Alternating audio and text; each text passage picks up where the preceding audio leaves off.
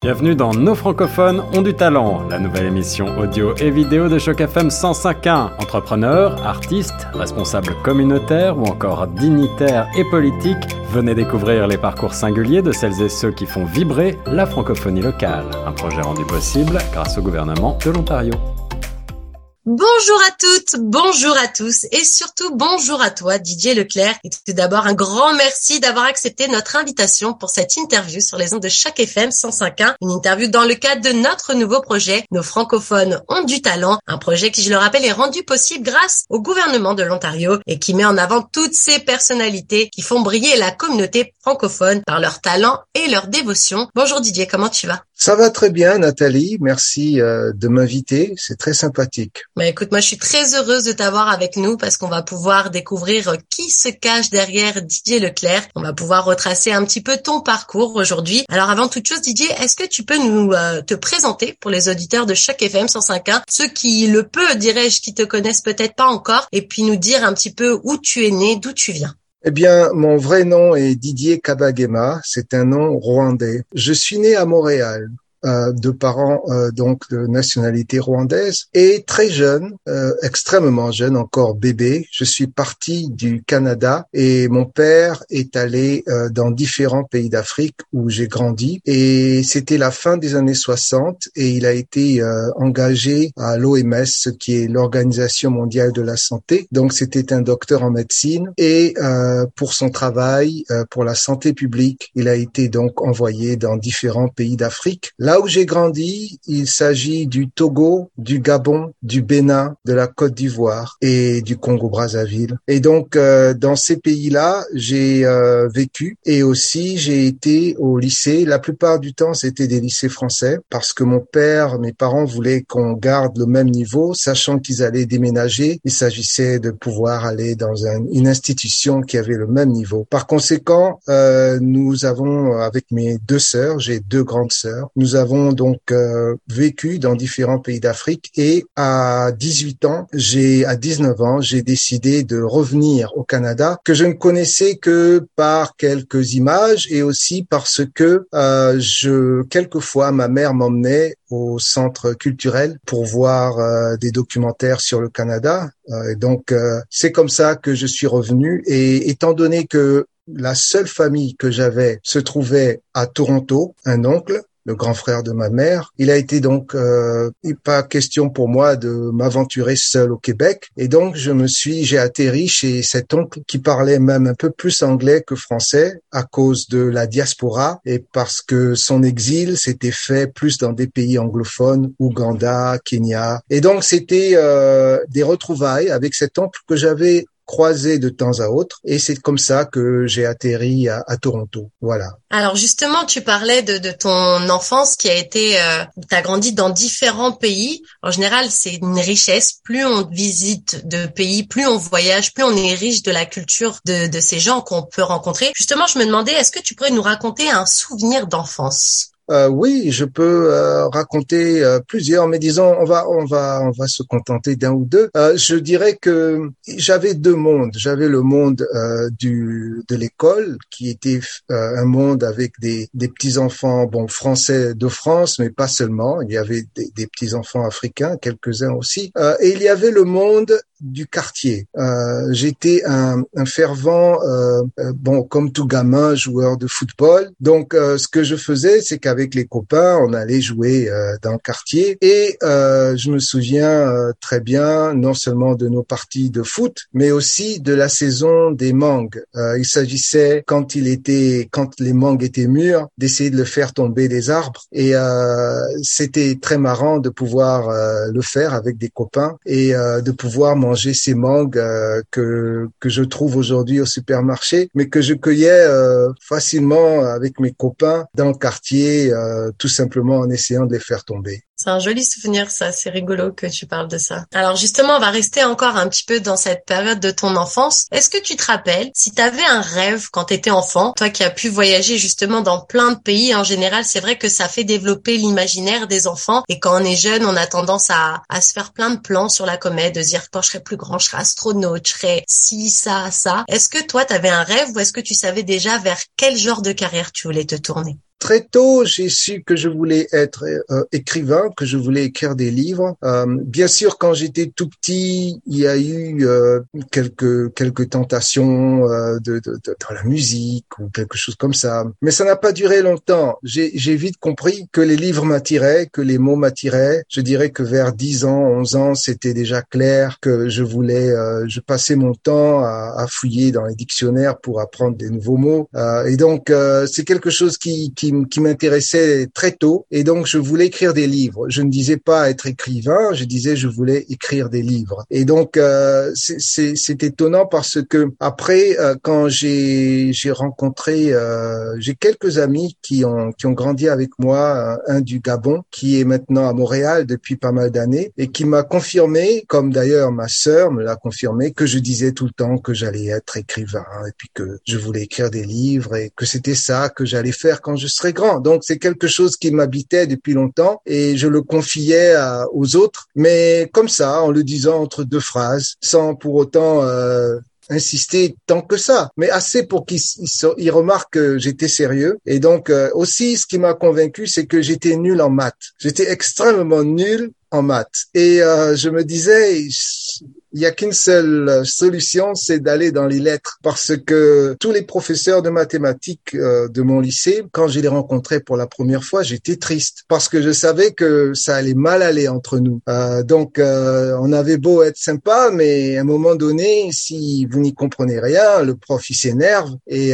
je me disais bon, voilà un autre monsieur ou une autre dame qui va s'énerver contre moi parce que je n'y comprendrai rien, bien sûr, comme d'habitude. Alors ça a été moi ma bête noire et les mathématiques ça me fait rire en fait. Je souriais quand tu disais tout ça parce que j'ai moi-même eu de grandes difficultés en mathématiques tout au long de ma scolarité et justement je, je rejoins ce, ce côté. On a beau être sympathique, malheureusement quand on est nul dans une matière, mis à part venir avec notre plus beau sourire et notre meilleure capacité de rien dire pendant toute l'heure, on peut pas faire grand chose. Et je me rappelle justement avoir des, des communications, enfin des contacts avec certains profs de maths, de chimie, enfin tout ce qui avait attrait à euh, matière un peu scientifique qui me disaient pareil. On comprend pas comment vous pouvez être aussi bonne dans certaines matières et aussi nulle dans d'autres matières. Donc ça me rassure un petit peu Didier de voir que je, je suis pas la seule à avoir eu ce gap entre les deux. Mais justement, si tes professeurs de, mathématiques étaient pas forcément très fiers de ton parcours scolaire en maths, qu'est-ce qu'ils disaient tes professeurs de des matières littéraires quant à eux? Ils devaient être plutôt contents de tes résultats. Oui, il y avait euh,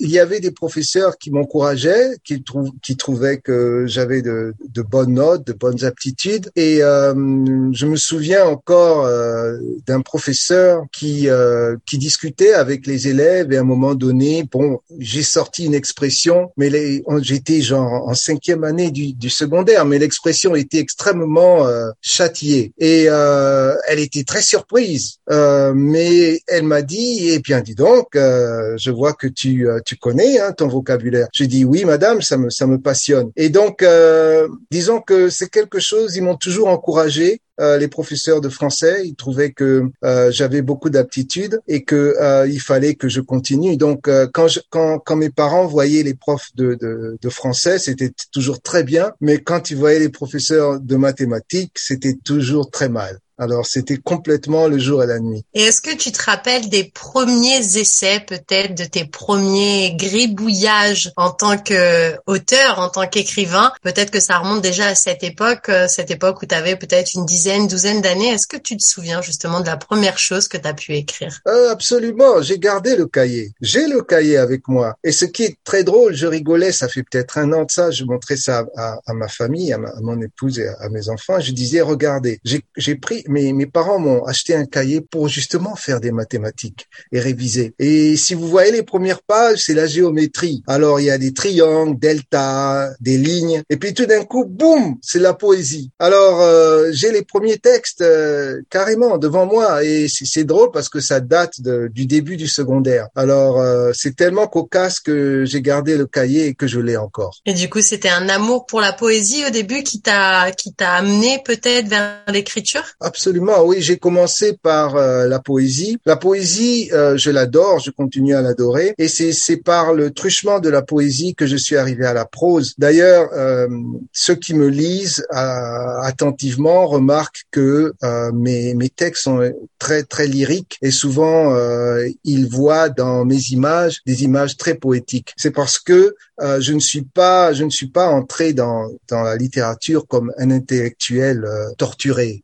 j'ai j'ai toujours été quelqu'un qui euh, qui aimait le beau mot, qui aimait euh, tout ce qui était tout ce qui est onirique, tout ce qui est rêveur, tout ce qui est sentimental et poétique. Et donc c'est par là que je suis entré et j'y reste. Et donc euh, c'est pour ça que je dis que bon, j'ai commencé par la poésie et je dois à cela euh, rendre gré à, à, ma famille parce que au début, comme j'étais gamin, je me cachais pour écrire. J'avais un peu honte, j'étais un peu gêné et euh, petit à petit, euh, ben, ma mère a trouvé mes, mes, mes textes et elle n'a rien dit. Elle n'a rien dit, elle a fait comme si rien n'était et euh, ce qui était la meilleure des choses à faire. Et donc euh, un beau jour, bon, je lui ai dit que j'écrivais. Elle a dit qu'elle savait et puis que voilà que mes, elle avait trouvé mes, mes papiers dans tel endroit et c'est tout. Et elle m'a dit bien continue, c'est tout, voilà. Et c'est ça qui m'a, ça m'a, ça m'a complètement lancé. Je me suis dit bien, je suis tombé dans la bonne famille. Euh, on, on, se raille pas, on ne se moque pas du petit gamin qui écrit des textes. Et ça a été le, ça a été, ça a continué comme ça, quoi. Est-ce que justement tu, tu lisais à ta famille, à tes grandes sœurs, à, ton père, à ta mère, les textes que tu lisais, ou justement tu avais euh, ce côté un peu peut-être timide, parce que c'est vrai que quand on écrit quelque part, on montre aussi ce qu'on est au fond de soi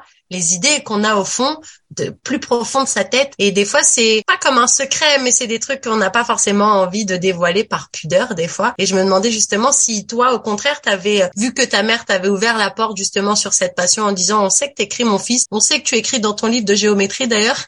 Euh, Est-ce que justement il y avait euh, euh, ce côté un peu pudique ou au contraire t'étais euh, fier justement de pouvoir leur lire un petit peu ce que tu écrivais? Oui, ça m'arrivait de, de, de, de, leur lire quelque chose que je trouvais très bien, que j'ai beaucoup aimé à mes à ma mère, à mon père. Il arrivait que je, lise euh, des textes. Euh, la plupart du temps, c'était surtout mes copains, mes copains qui, finissaient par euh, écouter tous mes textes parce que je me sentais encore plus à l'aise avec eux. Mais de temps en temps, oui, je, je lisais des textes à, à mes sœurs, notamment à une d'entre elles qui était bien plus proche que de moi parce qu'on avait à peine deux ans de différence. Et euh, donc, euh, oui, elle, euh, j'ai, je n'ai jamais eu tellement de gêne du moment où le texte, je le trouve beau, il me plaît, je trouve que je l'ai réussi. Bien, je suis prêt à le lire presque à n'importe qui. Alors justement, moi, je me demandais parce que c'est vrai que quand on se lance dans une carrière artistique, parce que je trouve que un auteur, pour moi, c'est quand même quelque chose d'artistique. Il y a quelque chose de pas commun entre guillemets. Tout le monde n'est pas capable de pouvoir coucher sur le papier des mots, des mots qui sonnent juste et d'en faire une histoire. Moi, j'ai toujours trouvé que les auteurs avaient ce côté un petit peu artistique, quoi qu'il en soit. Et je me demandais si dans ton parcours d'écrivain,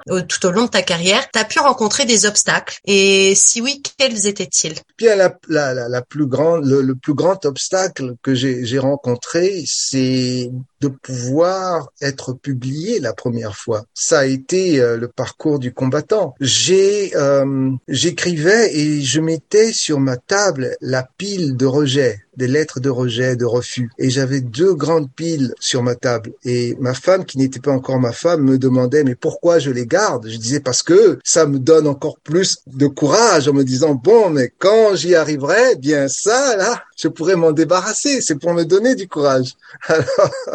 Alors, euh, oui, ça a été, euh, ça a été le plus grand défi à mon avis. Ce n'était pas écrire parce que ça me venait presque naturellement. Je, je, je, j'arrive à écrire assez assez vite et assez bien, euh, Dieu merci. Et mais euh, c'était de pouvoir trouver une maison d'édition. Et euh, la première des choses, c'était le, le, le fait que quand on est, parce que j'ai commencé à chercher à publier quand j'étais déjà au Canada, et j'ai commencé par quelque chose que j'ai trouvé un peu pas pas bête, mais presque inutile, c'est d'essayer de d'envoyer mes manuscrits en Europe, en France. Et j'ai toujours eu des refus, des refus des refus. Et euh, je me suis dit bon, c'est pas grave, on va essayer plus proche. J'ai essayé au Québec. Là encore, des refus et des refus. Et là, j'ai dit bon, Didier, euh, essaye euh, près de toi parce que peut-être qu'il connaissent plus ta réalité, ils, comprennent mieux ce que tu essaies de dire, euh, ton monde où euh, il y a des anglophones, il y a des francophones, il y a des gens d'un peu partout. Eux savent parce qu'ils sont ils sont en plein milieu avec toi. Alors essaye. Alors c'est ce que j'ai fait et euh, finalement une maison d'édition m'a répondu. Au début, elle m'a dit on aime ce que tu as fait. Il s'agissait de Toronto, je t'aime.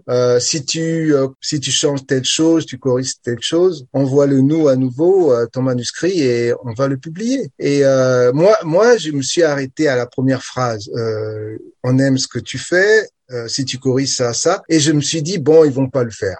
Ils me disent pour m'encourager, mais ils vont pas le faire. Et euh, mon épouse m'a dit non, c'est positif ça veut dire qu'ils veulent le faire. Et donc, je l'ai envoyé en effet, ils, ont tenu parole. C'était vraiment, ils avaient vraiment aimé, ils voulaient le publier. Alors, ça a été un très grand jour dans, ma vie. Hein. J'ai gardé la lettre de d'acceptation pendant très longtemps. Et qu'est-ce que tu as fait de toutes les lettres de refus alors? Toutes ces je les grandes jetées parce que c'était une libération. je les ai jetées. un feu de Bengale avec? voilà, voilà, j'ai un petit feu et puis euh, bon, voilà, euh, c'était parti. Euh, on a on a pu essayer de, de, de, de sortir cette cette comment dire ce ce mauvais signe qui nous pendait sur la tête et donc maintenant on est libéré. T'avais brisé la prophétie justement et du On coup a brisé la prophétie, voilà, merci. Ouais.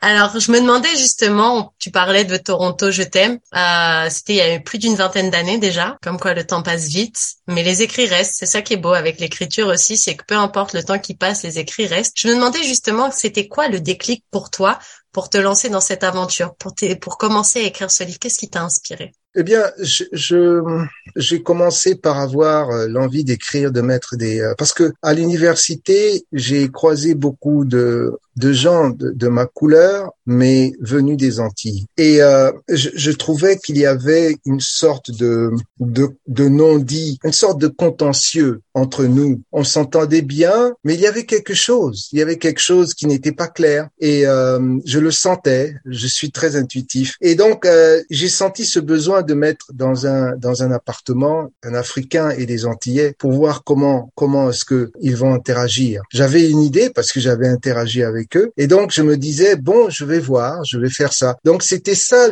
l'idée de base, pouvoir mettre des Antillais et des Africains dans un appartement et euh, les voir interagir. Mais euh, en commençant mon, mon, mon roman, que j'ai écrit sur une machine à écrire, parce que en 2000, les ordis étaient, pas en 2000, en 1998, les, les ordis étaient extrêmement chers pour quelqu'un qui sortait de l'université. Alors, j'ai, je suis allé acheter une machine à écrire. Si les gens je ne sais pas, la rue Yang, euh, la grande rue Yang près de Bloor. Il y avait des magasins comme ça encore à cette époque. Et donc, euh, je me suis assis et j'ai dit, bon, je commence. Et quand j'ai commencé, ce qui est bizarre, c'est que euh, la ville s'est imposée à moi. Toronto s'est imposé à moi. Je me suis mis à écrire et toutes les premières pages et tout, tout ce qui est sorti, eh bien, je voulais absolument parler de la ville. Et je voulais me confier à ce perroquet. Dans le livre, il y a un perroquet à qui je m'adresse, le narrateur s'adresse, et ce perroquet a existé parce que dans mes pérégrinations en Afrique, à un moment donné, j'ai eu un perroquet au Gabon, et donc euh, je, lui ai parlé, et euh,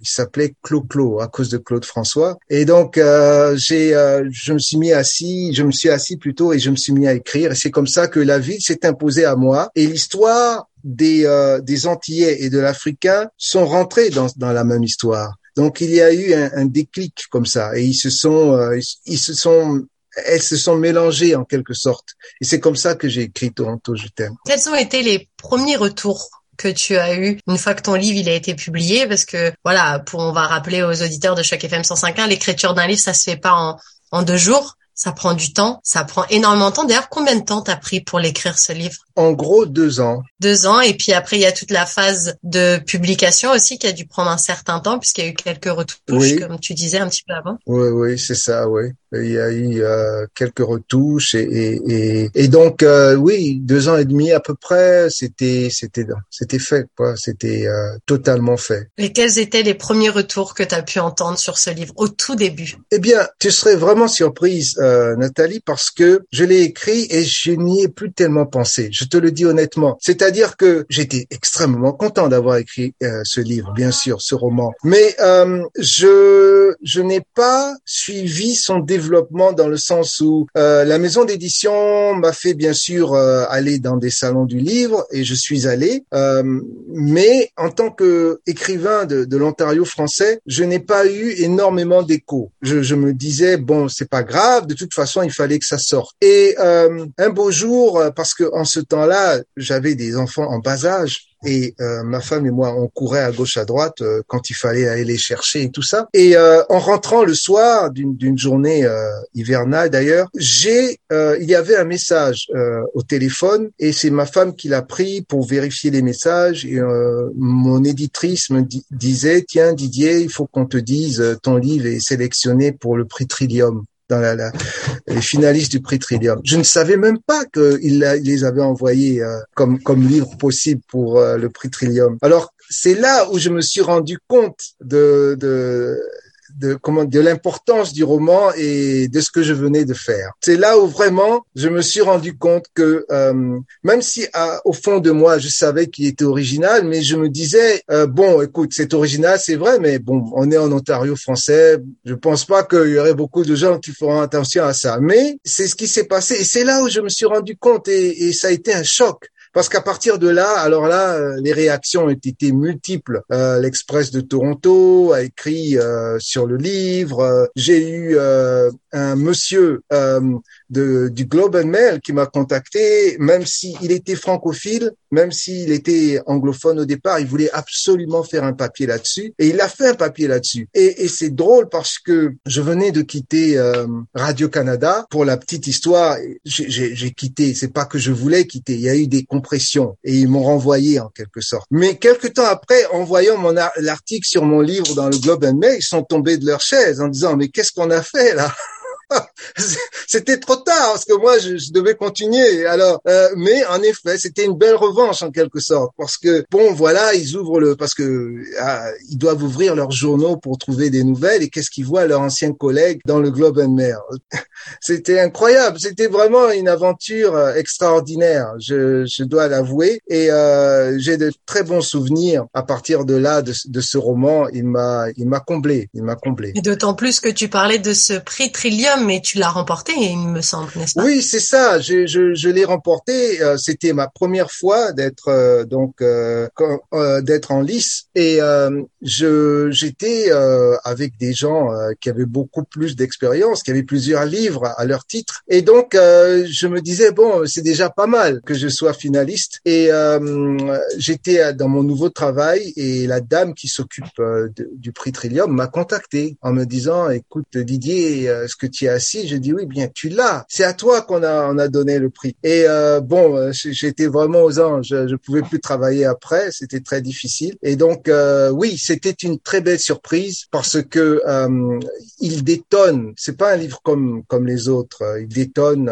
il parle de l'avenir. Il parle de ce qui se passe en fait jusqu'à présent avec les nouveaux arrivants, avec la pulsion vraiment de Toronto, de ce qui se passe ici, les sentiments des des gens qui viennent d'arriver, ce qu'ils voient, ce qu'ils ressentent. Euh, donc euh, non, c'était complètement détonnant et je crois que le jury a vu ça. Il a compris que bon, euh, il y a une page, une nouvelle page qui se tourne et il y a quelque chose qui arrive. Il faut pas qu'on rate le coche. Et Dieu merci parce que depuis lors j'ai essayé de l'avoir encore, j'ai pas réussi. J'ai été finaliste à quelques reprises, mais jusqu'à présent non, pas réussi. et justement, fort de, de ce prix et de cet engouement autour de ce livre, t'en as écrit d'autres après justement? Alors peut-être que même si tu l'avais pas remporté ce prix, peut-être que tu aurais quand même continué à écrire des livres parce que c'est pas les distinctions qui nourrissent les, les artistes, les écrivains en général. Mais parle-nous un petit peu de, la suite. Comment justement après un engouement comme ça avec un livre qui a eu le succès qu'il a eu, on se remet à l'écriture? Parce que tu disais que au début tu l'as écrit puis pouf il est un peu sorti de ta tête comme si c'était juste une lettre à la poste qui est passée. Et puis au final, tu te rends compte que ce livre, non seulement il plaît à la critique, mais il plaît aussi au public. Du coup, est-ce que ça t'a pas mis la pression pour la suite justement? Pas du tout, pas du tout. En fait, c'est très, c'est très intéressant la question dans le sens où j'ai, en ce qui concerne la littérature et les romans, je sais pas comment dire ça sans avoir l'air immodeste. Euh, C'est-à-dire, j'ai, j'ai très confiance en moi. Si, si, si j'offre un manuscrit, c'est qu'il vaut la peine. Sinon, je l'offre pas. C'est, c'est, c'est aussi bizarre que ça, mais j'ai très confiance en moi. Et quand j'ai, fini, j'ai sorti ce livre, je savais que j'allais écrire d'autres livres parce que c'est c'est ce que j'aime faire. Mais ce qui est certain, c'est que je me disais, je ne savais pas combien de livres j'allais écrire. Ça là-dessus, je ne savais pas si j'étais un écrivain à long terme, à moyen terme ou à court terme. Ça c'est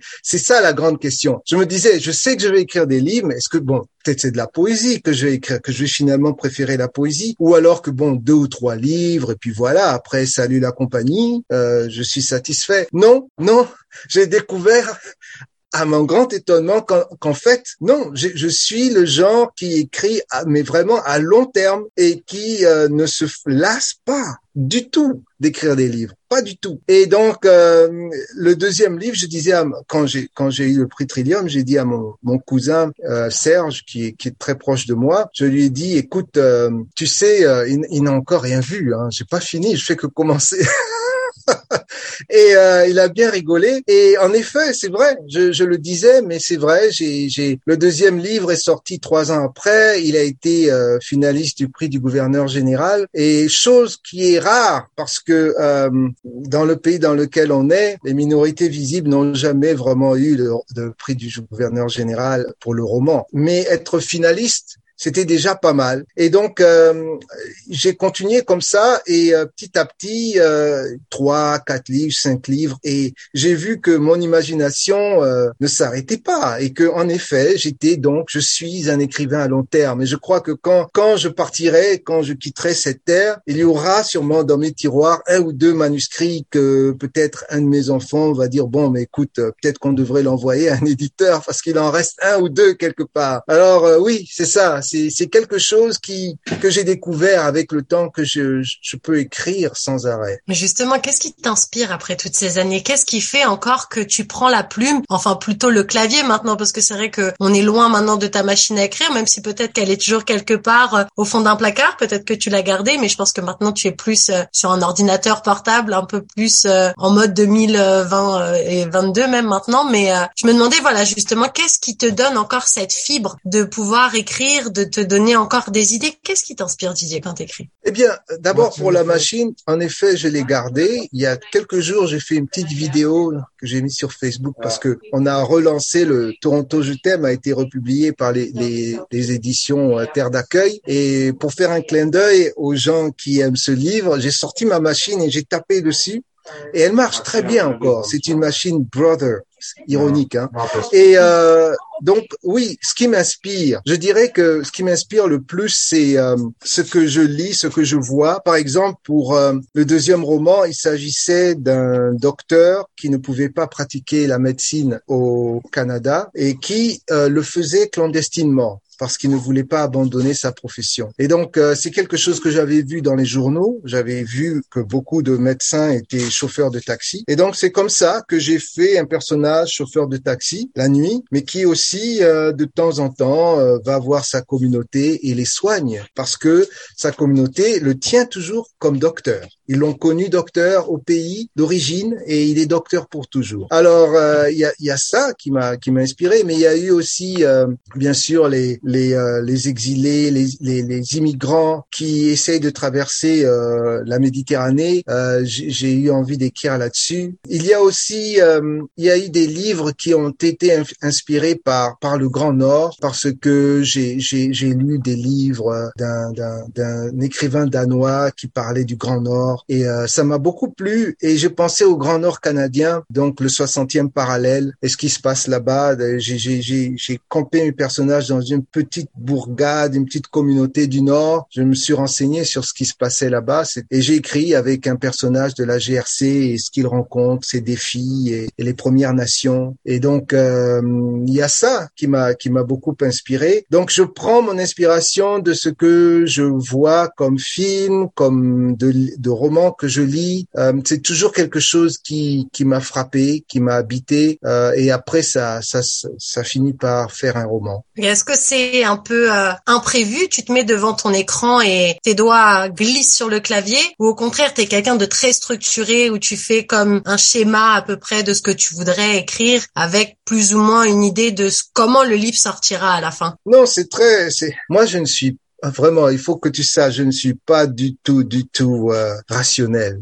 Euh, je ne suis pas capable. Alors, euh, tu me mets euh, un tableau, tu me perds. Alors, je, je, je c'est aussi parce qu'on en revient aux maths, en fait, c'est ça, le tableau. Oui, on, en revient aux maths. Donc, certains de mes collègues disent ah oui, je fais un plan, je suis le plan et tout. Moi, je fais, je, je fais pas de plan. Je, je m'assois devant mon ordi maintenant et j'y vais j'y vais tout simplement et euh, ça sort. J'y ai pensé, donc j'ai une idée de où je veux aller et petit à petit, euh, je déroule le fil qui, euh, le fil rouge qui continue jusqu'à la fin et j'ai rarement besoin de, de changer, de, d'interposer les paragraphes ou les chapitres. la plupart du temps, les chapitres l'un suit l'autre et ça continue ainsi jusqu'au bout. Donc non, il n'y a pas de plan, il n'y a rien comme ça. C'est juste m'asseoir devant ma machine, mon ordinateur et commencer à écrire l'histoire et la raconter du mieux que je peux. Et justement, est-ce que pour toi qui a voyagé, qui a immigré dans plusieurs pays, pour revenir au Canada, pays où tu étais né sans avoir réellement vécu tes premières années là-bas, est-ce que justement pour toi c'est quelque chose qui est peut-être resté et qui donne un peu cette essence à ton écriture, à vouloir représenter des minorités peut-être pas assez visibles, peut-être pas assez représentées dans, dans l'écriture ou dans les médias, peu importe? Eh bien, je ne sais pas, c'est une bonne question parce que je crois que je, si je dois essayer d'expliquer ce phénomène, je dirais que c'est plus quelque chose de qui vient de la famille. C'est-à-dire que mon père était docteur en médecine, comme j'ai dit, mais il est devenu docteur en médecine parce qu'il ne pouvait pas faire Sciences Po. Il avait commencé sciences politiques et en Belgique et euh, il a il a eu euh, il a vu ce qui se passait au Rwanda. Il a compris que c'était pas la bonne chose à faire. Et ma mère lui a dit écoute, euh, tu un diplôme en sciences de santé, pourquoi tu continues pas là-dedans? Et il a dit c'était une bonne idée et c'est comme ça qu'il est devenu docteur en médecine en Belgique, mais c'était un homme qui avait énormément de connaissances et de d'empathie. et il, euh, il voulait tout le temps défendre la veuve et l'orphelin. Et c'était quelqu'un donc qui a avec ma mère je crois qui a euh, insufflé cette idée de parler des minorités de, de vouloir tout le temps parler des des sociétés qui ne marchent pas qui sont plutôt boiteuses. Et souvent ce que je dis à mes amis c'est que euh, je crois que j'ai eu de la chance de venir au Canada parce que dans les pays du tiers monde je ne pense pas que j'aurais fait long feu. Je suis du genre à dire un peu trop directement ce qu'il ne faut pas dire. Et euh, je me dis, bon, heureusement ici, on, me laisse en paix. Mais je crois que euh, si j'avais fait ça, euh, il n'y a pas très longtemps, j'ai un manuscrit, je ne sais pas si quelqu'un va le prendre d'ailleurs. C'est un, manuscrit sur sur le Rwanda et sur le génocide rwandais que j'ai écrit et je l'ai envoyé à ma sœur pour qu'elle le lise. Elle était furax. Elle m'a dit, écoute, t'es fou, qu'est-ce que tu fais? T'es au Canada, pourquoi tu écrit un truc comme ça Et j'ai dit, je peux pas, je peux pas m'empêcher. Euh, et elle me dit, euh, mais c'est très beau. Elle me dit quand même que c'est très beau. Et euh, mais quand je lui ai dit que j'allais l'envoyer, je l'ai envoyé à une certaine maison d'édition. Elle m'a dit, ah, ils vont pas le prendre. Je suis sûr que ils vont se sentir, non, ils vont sentir la pression parce que tout ce que tu dis peut-être ne, ne leur plaît pas ou leur fait un peu peur, peut-être, je ne sais pas. Mais alors, bref, c'est pour te dire que oui, en effet, j'ai cette tendance, j'ai cette tendance tendance dans, dans mes articles. Alors c'est peut-être venu de la famille, c'est peut-être venu de, de mes parents euh, qui étaient n'étaient pas orthodoxes. C'était pas des Rwandais typiques. Euh, les Rwandais typiques sont un peu, euh, je dirais, barbants. Et je dis pas ça méchamment. Hein, ils sont très traditionnalistes. Et mes mes, mes parents ne l'étaient pas. ils ne l'étaient pas d'ailleurs. Ils n'ont pas insisté pour qu'on parle la langue la langue maternelle. Donc ma grande sœur le parle, celle du milieu parlait un peu. Moi, ils ont abandonné. Ils ont dit c'est même pas la peine.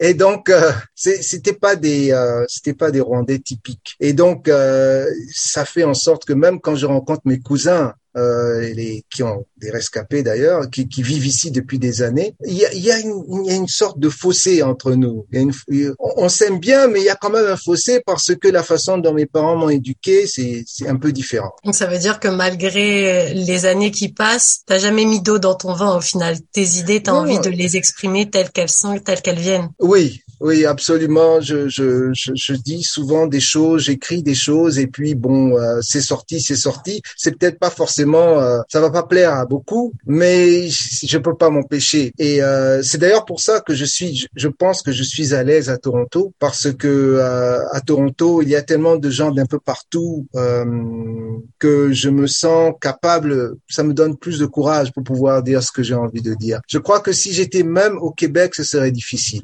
Je pense que Toronto est vraiment l'endroit idéal pour moi. Bah, moi, il y a une expression que j'aime beaucoup qui dit plaire à tout le monde, c'est plaire à n'importe qui. Et des fois, justement, en assumant ses idées, bah, on peut faire le tri justement dans les personnes que l'on côtoie et voir avec qui ça match, comme on dit en anglais, et à qui ça matche pas et savoir dire exactement ce qu'on pense. Moi, je trouve que c'est une belle valeur justement de pas se plier justement au diktat de ce qu'on attend et de pouvoir s'exprimer librement. Du coup, je me demandais, est-ce que pour toi, tu penses que d'être libre dans sa parole, est-ce que c'est un défi en 2022 de pouvoir s'exprimer librement, la liberté d'expression, on en est où pour toi? Oui, elle est, puis elle a toujours été plutôt menacée. Mais disons que au Canada, en Occident, euh, ici dans ce pays, je dirais que oui, il y a énormément de, de pression. C'est une pression morale. Ce n'est pas une pression, on va venir cogner à votre porte pour dire de ne pas dire ce que vous voulez dire. Mais c'est une pression morale dans le sens où l'on va essayer de, de mettre en doute votre, votre, votre moralité, votre capacité d'accepter l'autre tel qu'il est, euh, notamment dans les orientations sexuelles, par exemple. Il y a énormément de pression pour que l'on on, on fasse tout comme les autres, c'est-à-dire euh, si on marque son nom, de marquer her ou his, euh, tout ça,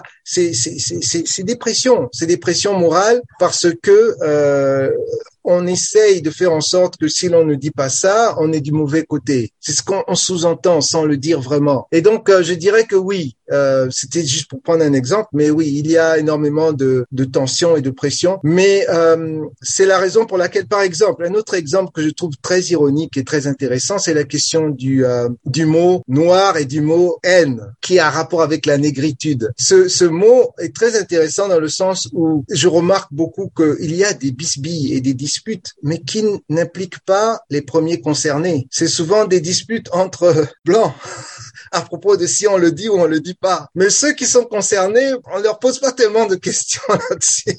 J'ai remarqué. Et, et ça, ça, montre, ça, ça, révèle justement à quel point, bon, il y a un problème. Il y a un problème de comment on est perçu. Euh, et euh, l'importance qu'on nous donne. Et donc, euh, oui, je pense qu'en ce qui concerne la, liberté d'expression, euh, on marche sur un fil euh, tendu quand même. C'est quelque chose de délicat. Mais si on tient le bon bout du bâton, on doit continuer. Je me souviens, j'ai eu à un moment donné quelqu'un qui m'a demandé justement à propos de pourquoi je m'étais pas... Il m'a pas dit ça comme ça. J'avais mis mon nom, mais j'avais pas mis he, him. J'avais pas mis ça en dessous. Dit mais c'est pas comme ça qu'on fait. J'ai dit ah bon mais c'est comment qu'on fait? Et là il savait pas quoi dire parce qu'il osait pas euh, dire ah mais non parce que c'est pas on peut pas obliger. Alors euh, il n'a pas répondu. Il a laissé il passer. Il s'est senti gêné. Il s'est senti gêné. Et j'ai dit bon voilà c'est une victoire pour moi parce que voilà tu veux aller jusqu'au bout allons jusqu'au bout et euh, est-ce que tu vas m'imposer ça ou est-ce que j'ai le droit de ne pas le mettre? Euh, Donc, euh, vu qu'il n'a pas répondu, j'ai compris que j'avais le droit de ne pas le mettre, simplement. Voilà. Alors moi, je me demandais, avant de te demander sur quoi tu travailles en ce moment et de, et de clôturer cette interview, je me demandais si tu avais un conseil à donner à une personne, une personne plutôt jeune, peut-être un peu paumée dans sa vie, qui trouve que l'écriture c'est génial, en même temps qu'il y a ce côté un peu, euh, est-ce que maintenant les gens ils lisent vraiment des livres? Parce que c'est vrai qu'on est dans une ère très numérique, c'est vrai que les gens ont tendance à plus facilement lire en diagonale des articles sur Internet, à scroller comme ça sur un téléphone, des stories sur Instagram ou autres réseaux sociaux euh, qu'on connaît si bien. Est-ce que hum, tu aurais un conseil justement à donner à cette personne qui peut-être nous écoute d'ailleurs, une personne qui, qui a envie d'écrire et qui se qui osent pas? Eh bien, c'est peut-être un secret de polichinelle, mais moi, ce que j'ai découvert et que dont je, je me doutais que c'était vrai, c'est que on n'a pas besoin de lire une tonne de livres. Il faut lire les bons livres. Euh, je crois que euh, si l'on veut être écrivain, si l'on veut écrire, il faut aller vers les écrivains, les écrivaines qui vous attirent, ceux qui font en sorte que vous y pensez même la nuit dans votre lit quand la lumière est éteinte, euh, en disant mais comment elle a fait ça ou comment il a fait ça ou il faut aller vers eux. Il faut aller vers eux. Moi, c'était les, les, les, les Romains Gary. Euh, j'ai lu beaucoup de Romain Gary, Émile Ajar, et c'était les Américains noirs, euh, James Baldwin, Chester Himes. Je crois que si on fait une sélection de livres qui vous attirent profondément, eh bien, on va pas passer son temps au téléphone en train de, on va faire moins de téléphone. On va consacrer quand même au moins une heure à la lecture et euh, à la bibliothèque ou chez soi. Et ça, c'est la meilleure façon d'entrer dans la littérature. C'est vrai qu'il faut lire, mais il faut pas penser qu'il faut lire des tonnes et parce qu'il y a beaucoup que vous n'allez pas aimer, il y en a beaucoup qui vont même vous dégoûter de la littérature. Alors il faut vraiment aller vers ceux qui sont qui vous touchent, qui vous touchent, qui vous font vous y penser, vous dites mais qu'est-ce qu'il dirait s'il verrait ça? Qu'est-ce qu'il ferait? Qu'est-ce qu'elle ferait? Ces gens qui vous fascinent tant, euh, Anaïs Nin m'a beaucoup intéressé, euh, Marie Scondé m'intéresse beaucoup, des gens comme ça, des gens qui qui euh, quand vous lisez une citation, vous dites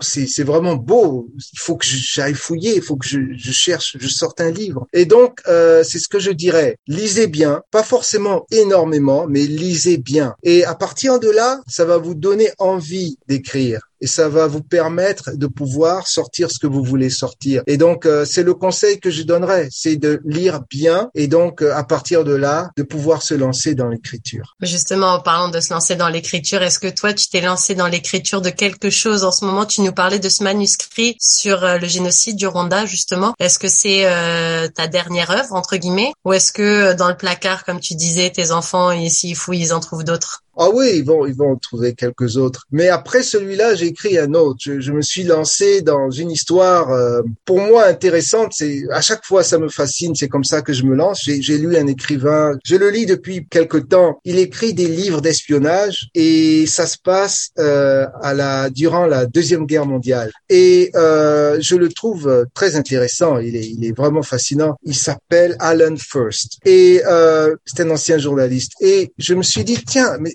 ça m'intéresserait d'écrire euh, ce genre de truc parce que je lis beaucoup de livres policiers et des livres euh, d'espionnage et je me suis dit ça m'intéresserait d'écrire ça mais avec des personnages noirs en plein deuxième guerre mondiale. Qu'est-ce qu'ils feraient? Où ils iraient? Et alors là bon voilà je me suis mis à écrire euh, ce roman que j'ai terminé et c'est c'est une histoire rocambolesque qui se passe donc à la, durant la deuxième guerre mondiale. Il y a il y a un peu de jazz il y a des, des il y a des gens qui qui espionnent il y a des femmes fatale, euh, il y a un peu de tout. Et donc, euh, il y a un prince africain euh, là-dedans aussi. Donc, alors, bref, j'ai écrit ce bouquin qui m'a beaucoup plu et je pense que je vais, je vais probablement cogner à porte d'un éditeur en 2023 pour pour voir si ça les intéresse. Et donc, oui, c'est le c'est le dernier. il y en a quelques autres encore dans mes tiroirs, mais ceux-là, j'ai pas encore décidé de les ressortir. Donc, on verra la suite. Justement, avant de, de te quitter, je suis obligée de te poser cette question. Pour pourquoi? Pourquoi garder des petits secrets comme ça dans ton dans ton tiroir? Alors que ça se trouve euh, c'est des histoires que la plupart des gens vont aimer ou qui attendent que ça, une nouvelle histoire, un truc qui sort de l'ordinaire, quelque chose qui sort de ton esprit euh, qui est différent de celui des autres justement. Pourquoi garder euh, des trucs dans ton tiroir? Eh bien, la, première raison, c'est que j'ai l'impression quelquefois que les gens, et même les éditeurs, ne sont pas prêts. C'est vraiment, oui, ne sont pas prêts. Premièrement, je, je, sens, euh, mon intuition me dit que ça ne va pas être pris euh, parce que bon, euh, pour X raisons, des raisons politico-sociales ou autres, je ne sais pas, mais euh, non. Euh, donc c'est la première raison. La deuxième raison, c'est que je crois que ces, ces romans que, que j'ai finis et que j'ai pas publiés sont souvent une sorte de peut-être de testament. Je me dis oui oui, je me dis tiens, ce serait bien que pourquoi pas ce livre sorte quand je ne serai plus là. Ce serait bien.